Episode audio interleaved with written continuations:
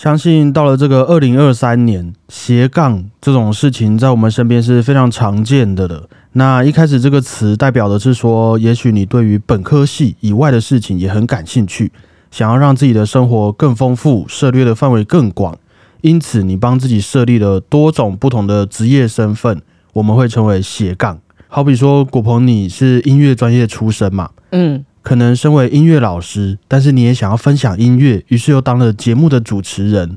同时呢，你又对摄影很感兴趣，于是也当了自由接案的摄影师。那身为一位主持人、音乐人、摄影师，这样子其实你的生活也算是斜杠的一员了嘛？对啊，那到现在的一个心得如何？就是没有一个好像大家认定的某某工作，而是很多事情都是你工作的一部分。你觉得这样子的生活怎么样？充实吗？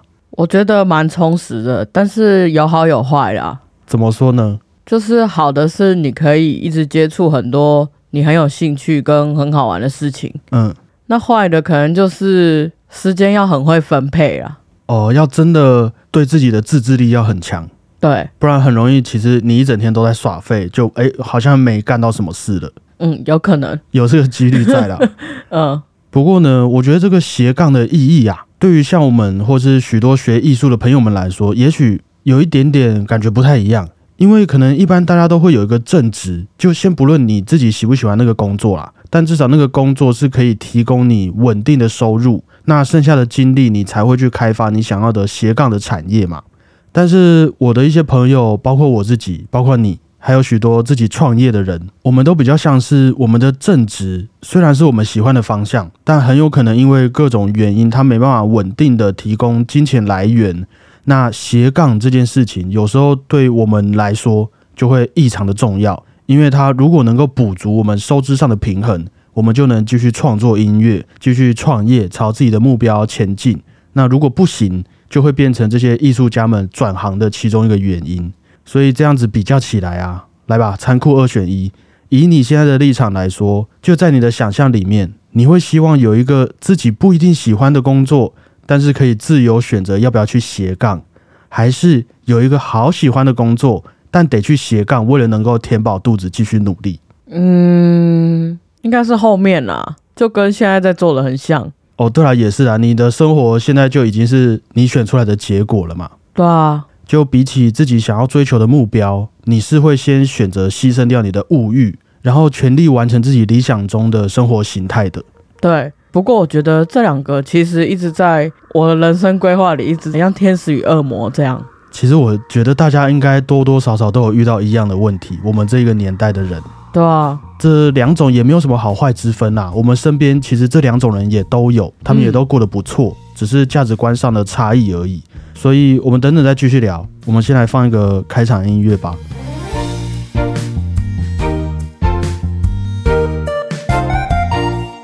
大家好，我是主持人小胖 Blue Tom。大家好，我是果鹏。无论如何，我们每一个人都还是一个生物，需要进食，也需要能量去做任何的事情，包括成为一位艺术家。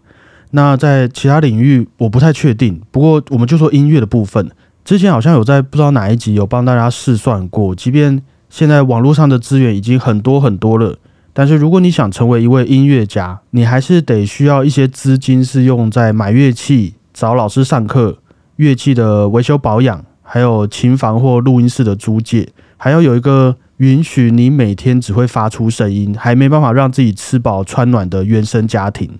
因为事实就是在我们成为一位真正的音乐家，或是能够靠音乐吃饭之前，你都是不停的投资这些金钱和时间在买乐器、修乐器、找老师上课、找琴房练琴上面。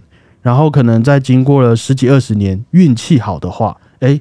你可能开始会感觉自己成为了一位不错的音乐家了。那如果你是生活在十八、十九世纪巴哈那个年代，就会开始有教堂和贵族要来赞助你。哎，郭鹏，来来来，帮我们写一首圣歌，帮我们带个合唱团，或是帮我晚上的宴会演奏几首曲子来听听。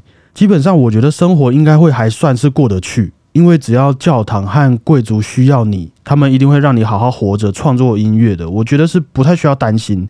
不过，从贝多芬开始到了浪漫时期之后，音乐产业开始普遍深入到大家的生活当中了。大家可以自己买票听音乐会、买谱练琴了。于是就在先前的基础上，还又多出现了音乐老师、跟各种管弦乐团，还有职业演奏家等等，像是贝多芬、肖邦，他们都有自己接家教学生。然后李斯特啊、帕格尼尼就到处去开音乐会赚钱，还有像是约翰史特劳斯家族，他们就有自己的管弦乐团，可以演奏他们自己创作的圆舞曲，到处去接 case。我记得他们真的也都赚了不少钱啦。那除非你像是舒伯特这种，在当时就真的没有什么行情，或是像莫扎特自己，也许都跑去赌博、乱买奢侈品，把钱花完，不然其实要有一个相对稳定的生活，还算是蛮有机会的。一直到了我们现在的这个年代呢，说实在的，跟音乐相关的行业其实真的多了蛮多种的，包括以前的那一些给财团、给国家养的职业乐团，或是当音乐老师、职业演奏家的方式以外，现在你学音乐的话，也可以去尝试艺术行政啊、音乐治疗、配乐工程、录音录影、乐器维修，跟着社会和科技的发展，真的多了蛮多不同职业的啦，蛮丰富的。不过呢，我们也不能忘记我们要获得这些工作的门槛。举个例子，像我这种大学毕业，只有出国游学，光长见识，没有带回来实质学历的人啊，我去音乐教室教课，可能一个小时大概可以拿到四五百块吧，好一点的价格应该是四五百块，差不多。嗯，那你从德国回来的，你现在的学历是硕士，但你也多花了两三年在那边嘛？嗯，OK，那我没记错的话，即便如此啦，哈，你去音乐教室应该也了不起，拿个七八百块吧，多你一两百这样差不多了。，OK，而且是如果你幸运遇到好的音乐教室老板，也许一堂课可以多我一两百块。我记得现在的行情应该差不多是这样啦，我不太确定是不是有一个统一的价格在，但是像你硬生生的比我多花了两三年的时间在国外，还有几十甚至几百万的留学费用，有一些人呐、可是很有可能了不起就只比我多了一两百块、两三百块的钟点费。哦，我还算了一下哦，你大概要上个两三千个小时才能打平我和你之间的这个成本的差异。什么意思？就是你一堂课差我一两百、两三百嘛，那我们大概要一起上个两三千个小时，你才能把你出国的那些费用给补回来。哦，听着好没兴趣啊。就即便经过留学洗礼的你啊，明明艺术价值是比我高了那么多，但是我们就以金钱要回本的话，我们之间就已经差了几千个小时的钟点费了。而且我也不知道其他行业是怎么样，但是以我们仅有的经历来说，像是一些学校的教授啊、职业乐团的团员，这些都是对我们来说有着很稳定薪水的职缺嘛，毕竟是财团和国家在养的。那据我所知，他们也是只要你一旦考上了，基本上就是不太会失业的，终身的这样，是吧？我记得在我们的印象中都是这个样子。基本上是啊。所以假设我学长笛好了，从国外回来了啊，我想要进去学校当教授，或者考进职业乐团，但是在那些线上老师啊都没有人退休的情况底下，我自己的评估啦，即便我吹的再好听，也是很有可能在这几年内是完全没有我的事的，完全会没有职缺可以让我去考试。那这个时候，如果我还坚持想要用长笛演奏音乐给大家听，告诉大家我一路从国外回来的故事的话，势必就得有一个斜杠的事业，是能够让我吃饱，还有个安全的地方练琴，才能继续演奏长笛。所以我们今天是要劝退人，哎，我觉得这个也不算是劝退，也不是在装可怜呐、虽然很多人讲完这些会接着说：“哎呦，大家要救救艺文产业啊，要关心台湾的艺术发展。”我觉得在这部分来说，比较算是我们这个音乐产业的一个特性吧。嗯，因为我们又不是说像电脑晶片那样子，只要有一台新的电脑，就会有一片新的晶片，我们也没办法量化呀。就算大家都真的需要音乐好了，大家也都很重视艺术产业哦。但是光九十让一位作曲家，你觉得他就喂饱了多少需要音乐慰藉的人？所以，如果你今天也想要当一位作曲家的话，在我们能够像九十让一样靠作品赚钱之前，我们待在九十让的作品底下，还会需要多久时间才能找到自己的市场，或是找到一个乐团或教授的职缺，真的都是一个未知数。于是就这样渐渐的斜杠啊，对我们来说，比起一种选择，更像是一个我们必要的一个技能了。所以你的意思就是大家都需要斜杠，有可能就是对于我们这种人来说，可能就会非常需要斜杠的帮助和支持。当然啦，这个时候我们要怎么去斜杠，或是你斜杠成什么样子，就也会还蛮关键的嘛。因为万一你斜杠到都没时间练琴，没时间精进自己的音乐能力的话，那我们也只会离自己的目标越来越远呐。前几天我也有看到一个音乐家的故事，我觉得好像还蛮适合可以分享一下的，给你参考。这位是一九三七年出生的美国作曲家菲利普·葛拉斯，大家可能或多或少都有听过他的作品，或者有接触过被他影响的极简主义音乐。他到现在八十几岁啊，已经创作了好几部室内乐作品、歌剧、交响曲、协奏曲和许多的电影配乐。可能比我们大一辈的人会比较有机会听过，像是诶《三岛由纪夫传》。时时刻刻，嗯，《楚门的世界》等等这些电影的配乐，那我们也先不讨论他在音乐上的成就啦。以他的这些作品种类和电影配乐的工作来看，照理来说，他的生活应该是要蛮稳定的，在我们的想象当中，感觉会蛮富裕的，应该是蛮舒服的。嗯，不过他其实是直到四十多岁啊，也才有办法用音乐家的身份来养活自己。那在这之前，我觉得他可以算是一直过着一个斜杠的生活。稍微介绍一下，菲利普·格拉斯，他从小在家里面的唱片行长大，他爸爸会帮人家修理收音机啊，顺便卖唱片给人家。如果有卖不出去或是销量不好的唱片，他爸也会带一些回家放给小孩子听。那这其中就包含一些贝多芬啊、柴可夫斯基、肖斯塔高维奇不同时期的古典音乐作品，还有各种美国的爵士乐啊、军歌、乡村音乐。所以小时候他的生活中就充满了这些不同类型的音乐作品呐。后来到了他十八岁左右，也才决定想要来真正的成为一位音乐家。于是他就开始跟朋友组团呐，到处去演出。但是你也知道，这种演出生活，我们以前也都经历过，基本上是没办法赚钱的。对啊，超级不稳定。对啊，你光要靠票房为生，扣除掉那些成本，几乎可以说是不可能呐。菲利普·格拉斯也是，只要去演出一趟回来。他就会把自己的生活费也赔上去，然后他就要再去赚钱，赚了钱再去演出，演出完回来又赔钱。后来在创作上，他也进入了这个极简主义的领域，这种大家说的简约主义啊、低线主义音乐，差不多是在一九五六零年代左右开始慢慢发展成型的，就是会用一个最简洁的节奏或是音型，一直不断的反复。然后在这反复的过程中，会加上作曲家的一些巧思，来慢慢的转换音乐色彩，形成的一首作品。现在的很多，我记得像《全面启动》啊、《蝙蝠侠》这些电影配乐，还有久石让他自己的作品里面，也都可以听到一些些简约音乐的作曲手法。但总的来说，这不管是乐团演出，或是简约主义音乐，在当时啦，就是一个不能稳定赚钱的事情啊。你乐团票房时好时坏。简约主义音乐又对那个时候的人们来说太吵了，还没有办法被大家需要。那这个时候他就得斜杠来养活自己的啊。于是菲利普·格拉斯就选择了像是搬运工、水电工人，还有计程车司机这些职业来当做他养活自己的斜杠事业。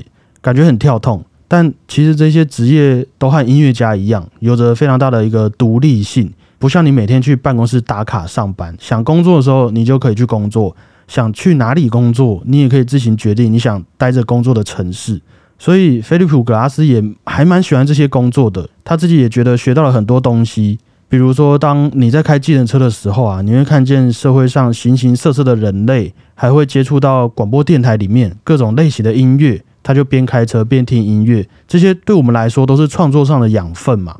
而且重点是，这些工作也不会占用他多大的精神，因为你在开车、在修洗手台的时候，对他来说基本上就是一种放空，一个接受资讯的时刻。于是你回到家，就可以把今天一天的脑力激荡留给你的音乐作品。那原本菲利普·格拉斯是以为他的这种生活啊，会一直持续到他很老很老的，他已经做好心理准备了。因为像是纽约这些城市，就像台北一样啊，你要待在那边生活的话，物价就会很贵。所以说，这种音乐家呀、艺术家靠着斜杠来稳定生活的事情，在那边也是很常见的。也许你遇到的饮料店员呐、建车司机本身的正职就是一位艺术家，这个你在德国留学的过程应该是蛮有感的。对啊，我就去日本料理餐厅端盘子，然后洗碗。那那个时候有人问起你的那个真实职业吗？就是一些顾客啊，或者你的老板？有啊有啊，大家都哦哇，可是我觉得在学生时期去打工蛮正常的啦。哦，也是很合理啦，生活费嘛。对啊，那菲利普·格拉斯他是到后来哦，已经脱离学生的身份很久了，而且他自己也有一些作品都已经上演了哦。他也还是会开着计程车平衡一下他的生活开销，于是他就会遇到一些乘客啊，有看过自己的音乐会的嘛，他，就会跟他说：“哎，弟弟啊，你和一位我很喜欢的作曲家同名呢，好巧哦。”有时候他去修水管的时候，也会遇到认识他的艺术圈里面的人啊，你不是音乐家吗？怎么会跑来这边修水管？可是菲利普·格拉斯就叫他不要吵，因为这个时候的他是一名水管工人，所以他只想要好好完成他的工作就好了。慢慢到后来，菲利普·格拉斯自己也觉得非常的偶然呐，非常幸运的，他能够花在音乐上的时间越来越多。渐渐的，他没有时间修水管，没有时间开计程车，最后在他四十岁左右，完全的能够靠演奏音乐当作曲家来维持自己的生活了。菲利普·格拉斯也有在一个访谈里面有分享到说，他有一些朋友啊是在那种公家机关里面上班上课的，那有时候就会跟他抱怨说啊，今天很累啊。一整天自己有多努力、多认真，菲利普·格拉斯听到就会觉得很好笑，因为这些朋友的上班上课时间，其实对于音乐家来说是每天基本的练琴和学习时间而已。譬如说那八个小时，你练琴、读谱、听音乐，可能就差不多没了。啊，剩下的时间你是要自己去斜杠为生，而他朋友可能下班之后就会开始躺在那边欣赏音乐，就一个很有趣的对比啦。那菲利普·格拉斯自己是比较喜欢这一种自由的生活方式、工作方式，也才能达到他对于艺术的坚持和目标。这是其中一个比较现代的例子。从以前到现在，很多音乐家的职业，像是林姆斯基·高拉可夫，我记得他就是一位军人，也有是化学家的，那个保险业务员的，天文学家也有很多职业都有被音乐家们拿来斜杠过。但是我觉得他们都有一个共通点，就是。他们从事的斜杠事业通常都不太会让自己身心疲惫，就是不会耗光自己的精力。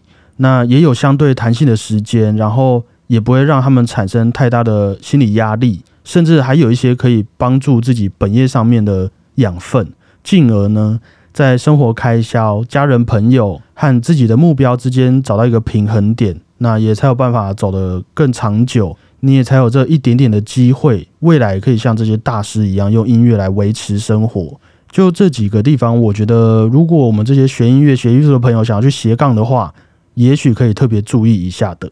所以在现在这个社会来说，可能我们能够做的其实蛮多的哦。你可以收私人学生，可以去当 YouTuber，可以当外送员、Uber 司机，大概都取决于你的需求和野心吧。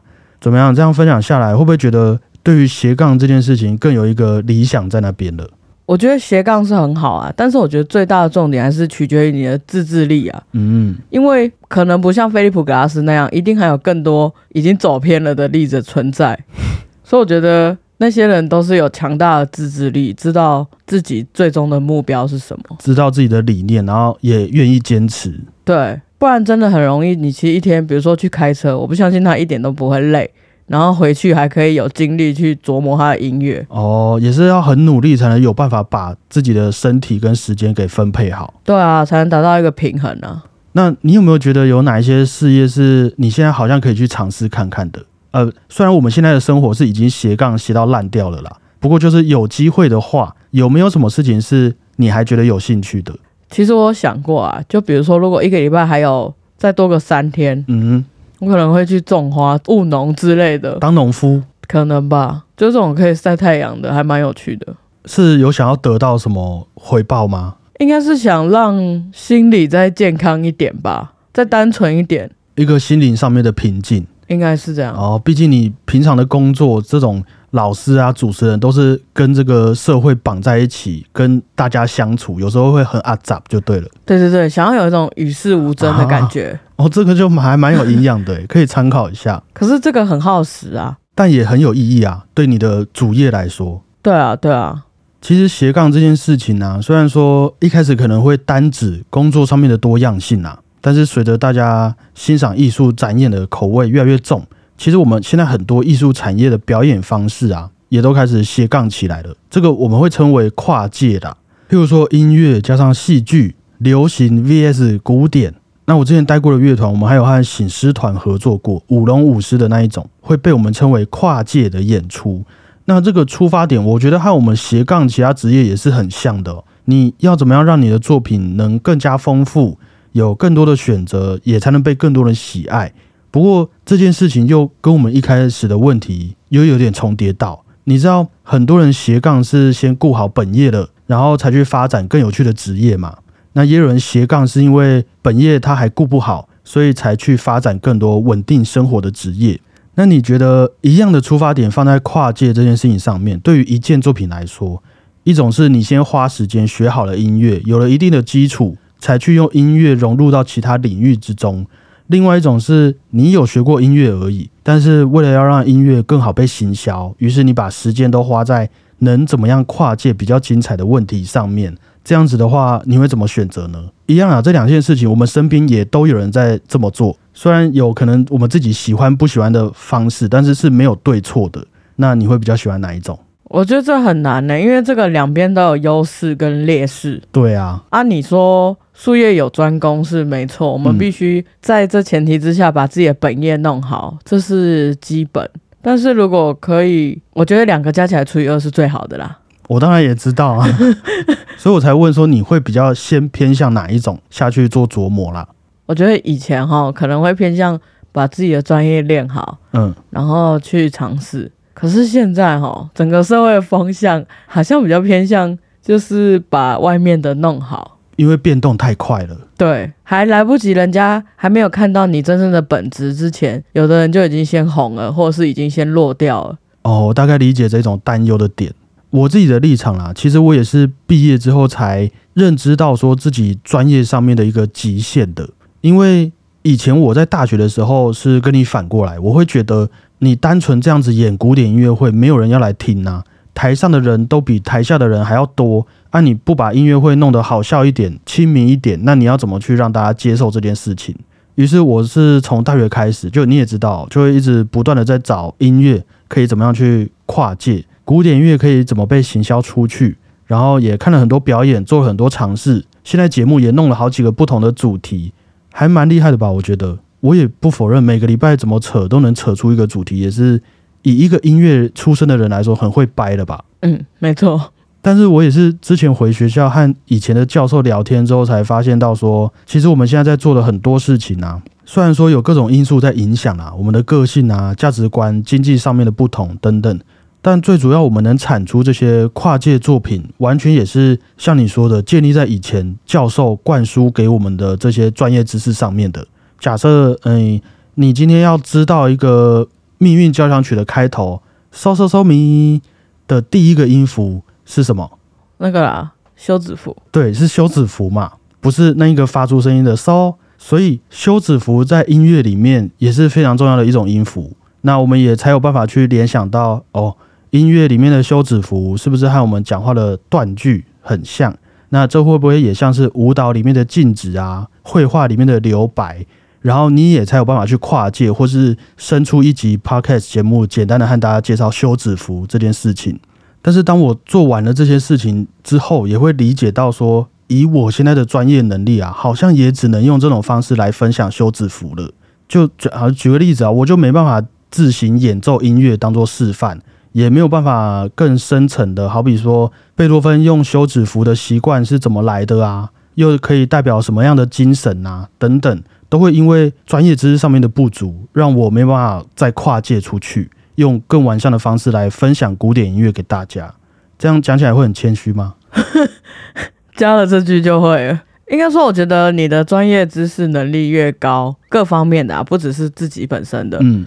你所可以做的事情越多，yes，所以你有发现，其实我们现在的生活是比以前在学校还要认真非常多的。对于音乐上面的琢磨，对，不然真的总有一天我们的节目就会开始转型，开始呃，一直邀请来宾来分享他们的故事啊。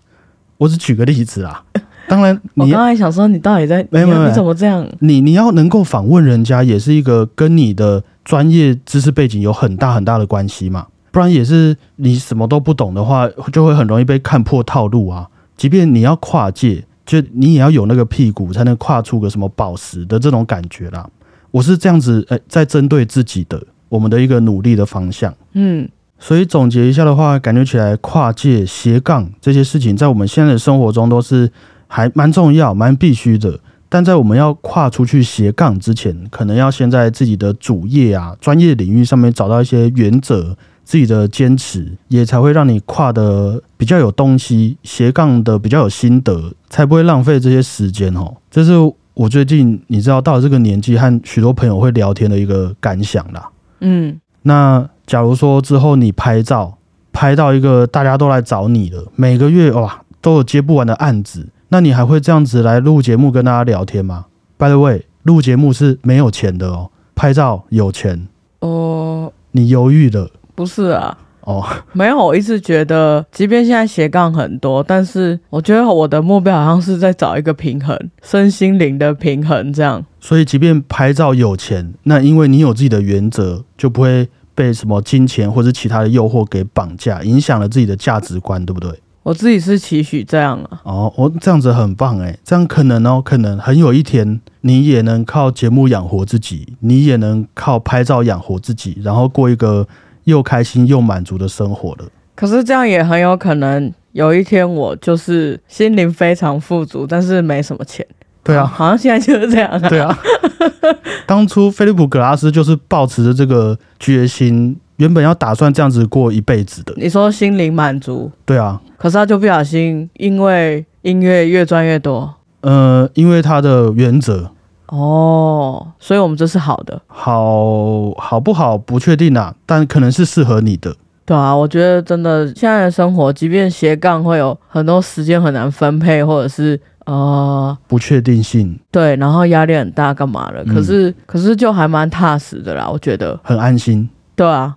那今天要来点播的作品《红发神父》维瓦蒂的四季小提琴协奏曲《春》的第一和第二乐章，由日本小提琴家西崎崇子、美国指挥家史蒂芬冈城豪瑟所演奏的版本。维瓦蒂从小就是接受神职教育长大的，那大概在他三十岁以前，他就已经当上神父了。与此同时，他也一边教音乐，一边作曲，过着他的斜杠生活。哦，这蛮蛮杠的哦。很杠啊，但是后来也许因为健康的问题啦，或是一些个人因素，维瓦蒂就辞去了他在教堂里面的神职工作。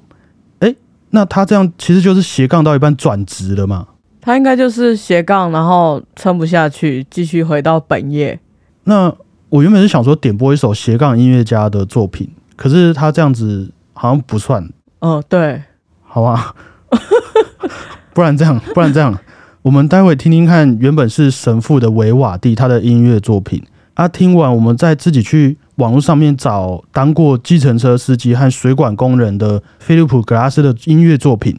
那会不会这些斜杠的经历啊，连带的也影响了这些音乐家们的创作风格呢？然后，也许在这个对比之下，哦，我们就可以理解到适合自己心中的目标和自己风格方向一致的斜杠方式，也许可以是什么样子的。假如说要你斜杠的话。你要去当计程车司机，还是要当一位神父，还是要当一个农场主人，都很有可能会影响到你现在在做主持人或者在做音乐的这个本业哦。我觉得真的有差，对吗？就是那个心境，或是你想要摄取的知识的东西，都会有差。像我觉得我们节目就是一个很明显的例子啊。看我平常在看什么，平常在摄取什么，跟谁聊天，就会反映在我们节目的结果上面。对。那如果是以我的立场的话，你会觉得我现在的生活还可以去接触什么斜杠的职业，是对我们这些东西有帮助的呢？我觉得神父还不错啊。我觉得我还好像蛮适合这种职业的。对啊，这你蛮适合的。然后你还可以一边感化他们，然后一边跟他们分享这个宗教的音乐之类的啊，就听起来超有说服力的。我觉得好像那我也只是在找其他一个地方开了一个 podcast 而已啊。这样不会更累吗？没有没有不一样，我觉得那个他们他们给你的回应是可以马上的哦。对，那先不要当损父啦，就是去理解这些信仰啊、宗教的书籍，是会对我们现在的节目或是音乐产业有帮助的。会吧，因为毕竟宗教也是一个在感染人哦，感染人的精神啊，你的行为举止的啊。啊，我觉得我们节目应该也是会有这种。希望可以让大家喜欢音乐、认识音乐，其实蛮像的啦。你就可以学到一些伎俩吗？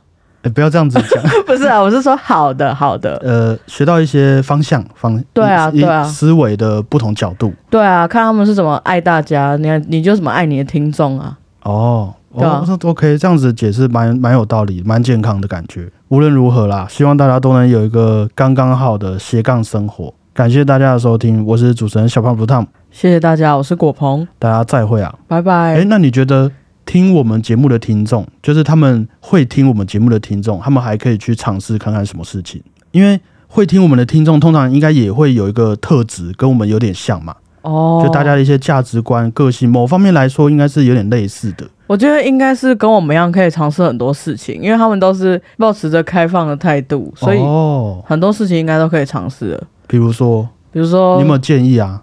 我我不想局限大家，你要会讲话，我觉得都可以啊。就是你去用你的擅长的方式，譬如比如说我们是拍照，或者是比如说有的人可以试着用文字，有的人可以用绘画来表达自己的感觉啊，然后跟人家分享这样。那如果大家听完这一集有这方面的感触的话，或是你有一些作品想要和我们所有听众分享的话，还是欢迎可以来信或留言给我们的哦。大家再会啊，拜拜，期待大家的作品哦。